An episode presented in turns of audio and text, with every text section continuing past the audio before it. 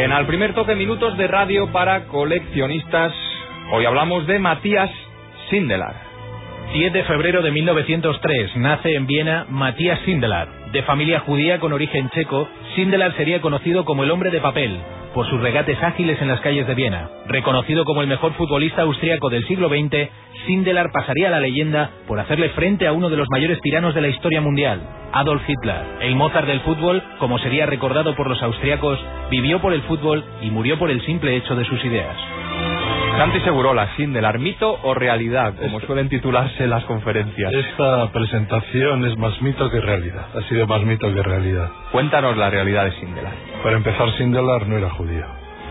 Sindelar era hijo de una familia católica de la región de Moravia, que es, esa, es una región que confluye la actual República Checa, la vieja Checoslovaquia, con Hungría. Eh, su familia, él nació en 1903 en, en Moravia, vuelvo a decir, de una región donde sí es cierto que muchos judíos eh, la abandonaron. Eh, muchos judíos la abandonaron en tiempos de, del nazismo y acudieron a, a Viena, Austria, pero en este caso la familia de, de se trasladó por motivos estrictamente económicos. Eh, se trasladaron a un barrio también de mayoría judía, el, barrio de Favoriten, se llama así, en, Austria, y ahí empezó a jugar a fútbol. Era un jugador extraordinario.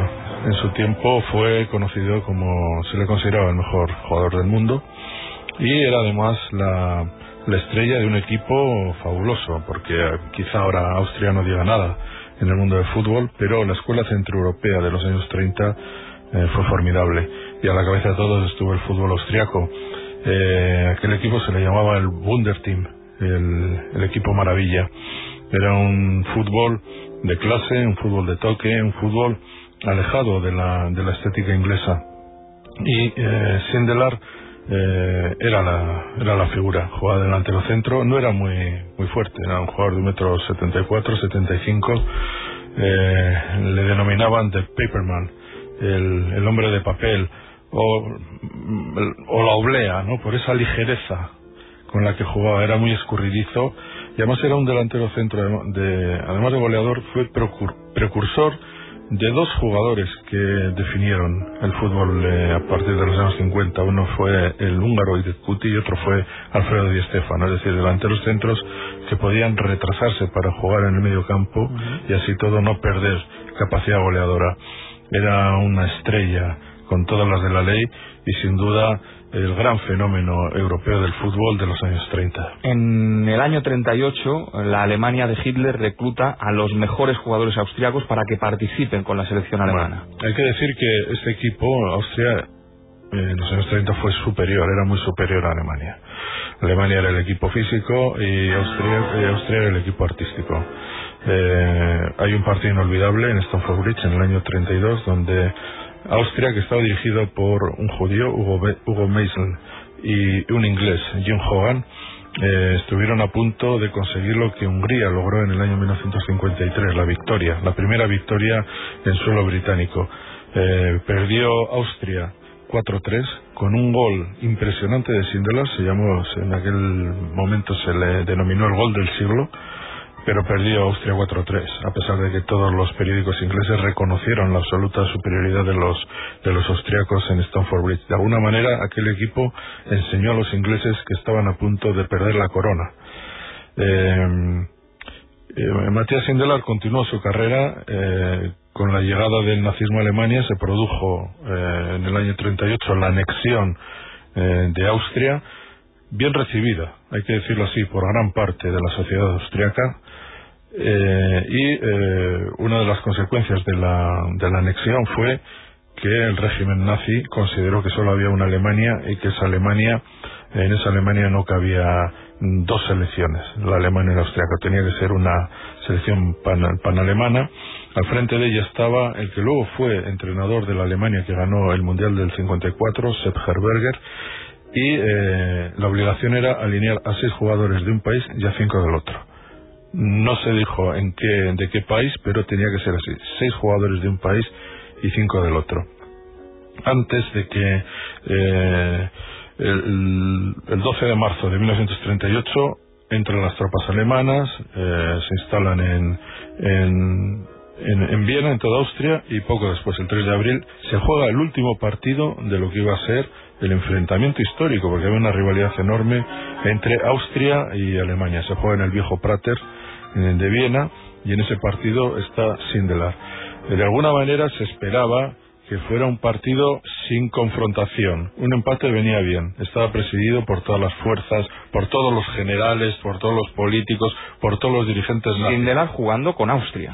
Sindelar jugaba con Austria frente a Alemania. Era el, último, era el último partido que, en el que se iba a enfrentar eh, las dos selecciones. Recuerda que estamos hablando de una época donde la que, en la que Hitler proclamó que era el imperio de los mil años. Lo que no sabía Sindelar era que era el último partido de su vida. Eh, no lo sabía y era un hombre mayor, tenía 35 años, hay que decirlo así. Era un jugador que era figura, pero que ya estaba en, en cierto declive. Lo que ocurrió entra también dentro de lo que es mito y leyenda. Lo cierto, lo verdaderamente cierto, es que ante el estupor de los dirigentes nazis, Austria le ganó a Alemania 2-0. Y lo cierto también fue que Cindy, Sindelar, porque se llamaban Cindy, eh, marcó el primer gol.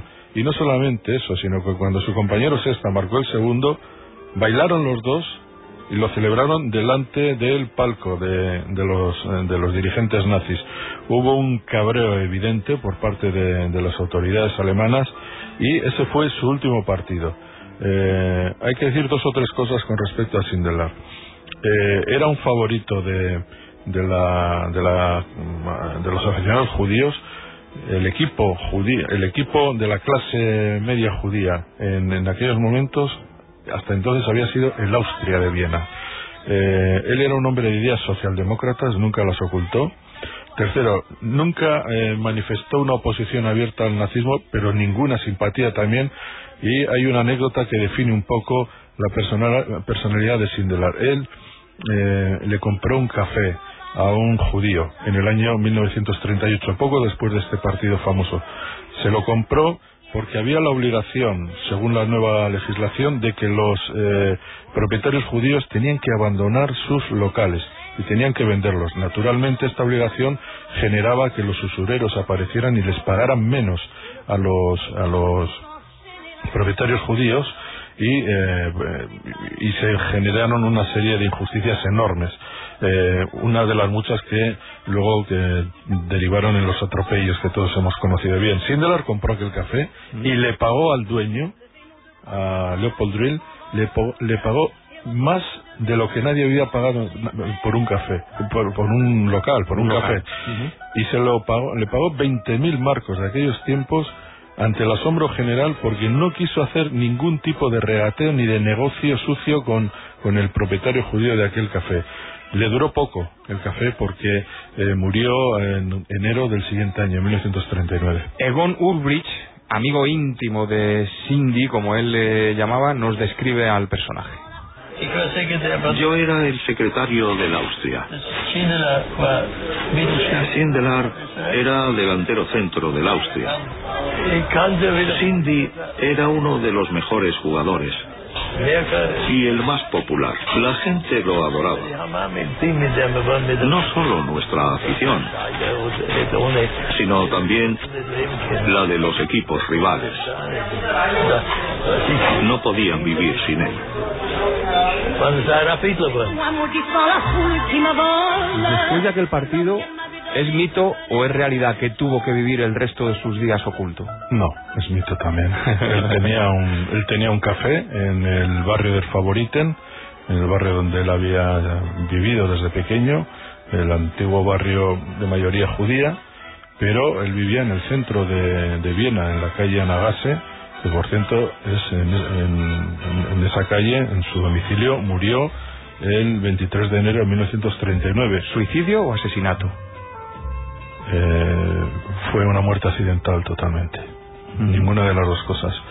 Eh, como siempre, el hecho de que una figura un poco rebelde, y más en aquellos tiempos donde casi nadie era rebelde, por eso conviene recordar aquí la importancia que tuvo el gesto de la selección española en 1935 cuando jugó frente a la Alemania, ya Alemania nazi, eh, en Colonia, y eh, en la interpretación de los himnos, el equipo español no hizo el saludo fascista, que sí hicieron los ingleses en 1938. Entonces, este tipo de, de simbolismos son importantísimos porque significa que hay una resistencia moral contra, contra la impunidad. Y Sindelar eh, no es que fuera un político ni que fuera un activista, simplemente era un hombre de la calle que tenía principios y los demostró, los demostró en aquel famoso partido, los demostró en su vida, no puso ningún cartel, ningún póster en su café de mm, eh, alentando al, régimen nazi, no hizo propaganda jamás de ellos, simplemente fue un ciudadano normal que se negó a aceptar eh, todas las impertinencias de aquella gente. Eh, causó estupor su muerte, claro. En este clima. ¿Cómo falleció? Falleció. a su pareja? Sí, él se había declarado a su novia, a una, una chica italiana, diez días antes. María Castañola. María Castañola, y eh, después de una noche de, de alcohol y amor, eh, al día siguiente un amigo de, de, Sindelar llamó a la puerta, no, no le contestaban, eh, la tiró, tiró la puerta, entró y vio el cuerpo desnudo de Sindelar en la cama, muerto y agonizante su, su novia. Eh, la chica, bueno, la chica, la chica era 10 años mayor que Sindelar. La mujer murió poco después y allí se generó una también parte de la leyenda y es a la vista de la actitud eh, rebelde de, de, Sindelar, hasta qué punto había habido algún tipo de eh, eh, atentado, de algún tipo de crimen, o qué había sucedido. Se habló de todo. Se dijo que había sido una muerte dictada por la Gestapo, por la Gestapo se dijo también que, que pudo haberse cometido, que pudo haberse suicidado eh, cosa que nadie creyó, eh, porque no había ningún motivo para, para que aquello sucediera. Y lo que sí es cierto es que días antes de, la muerte de Sindelar, algunos vecinos habían dicho que eh, eh, había problemas en la calefacción del, edificio. Se da por seguro que la muerte fue accidental, que fue por inhalación, de, monóxido de carbono, de carbono. Lo que pasa es que eh, tardó en cerrarse el caso, eh, el caso lo cerró además, se cerró por orden gubernativa seis meses después y siempre eh, se empezó a funcionar esa leyenda de qué había pasado con Sindelar. casi con total seguridad fue un, un accidente. Sindelar murió con 35 años, 36 años, murió una leyenda y murió además un personaje sí que verdaderamente comprometido para los nazis, porque mientras la sociedad austriaca había aceptado de buen grado la anexión alemana, en aquel partido, en aquellos enfrentamientos, ya en los anteriores, pero especialmente en aquel partido, se notó que había un ambiente, vamos a decir, nacionalista y antinazi por parte de los aficionados que acudieron al Prater. Y eh, por eso conviene decir que al régimen nazi el fútbol nunca le hizo mucha gracia, porque era un lugar donde se podían expresar ideas y donde se podían producir acontecimientos poco controlables. Y aquel fue uno de esos partidos. Y además, con la visión de Sindelar celebrando el gol delante de las, de las autoridades nazis, aquello le dio una componente de mito entre comillas, porque hay que decir una cosa.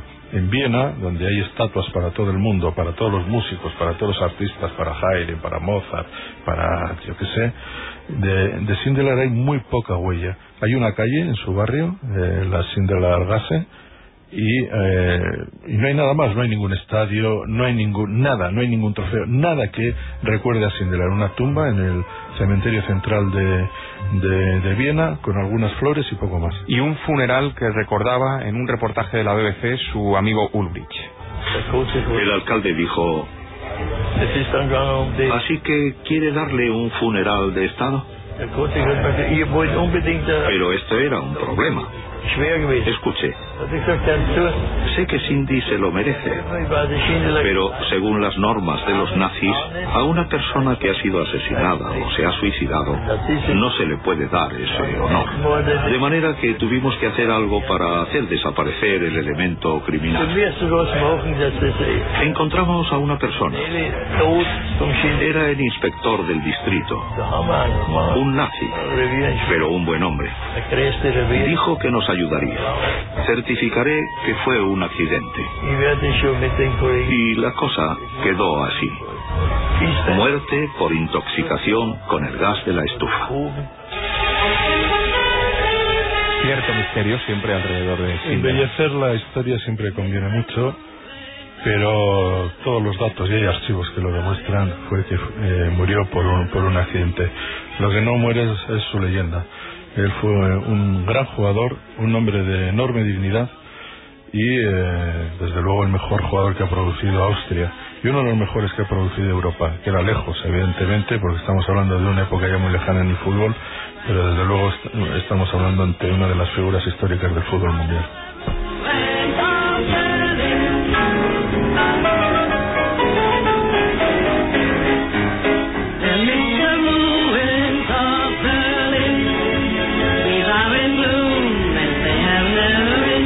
Al primer toque, Ángel Rodríguez.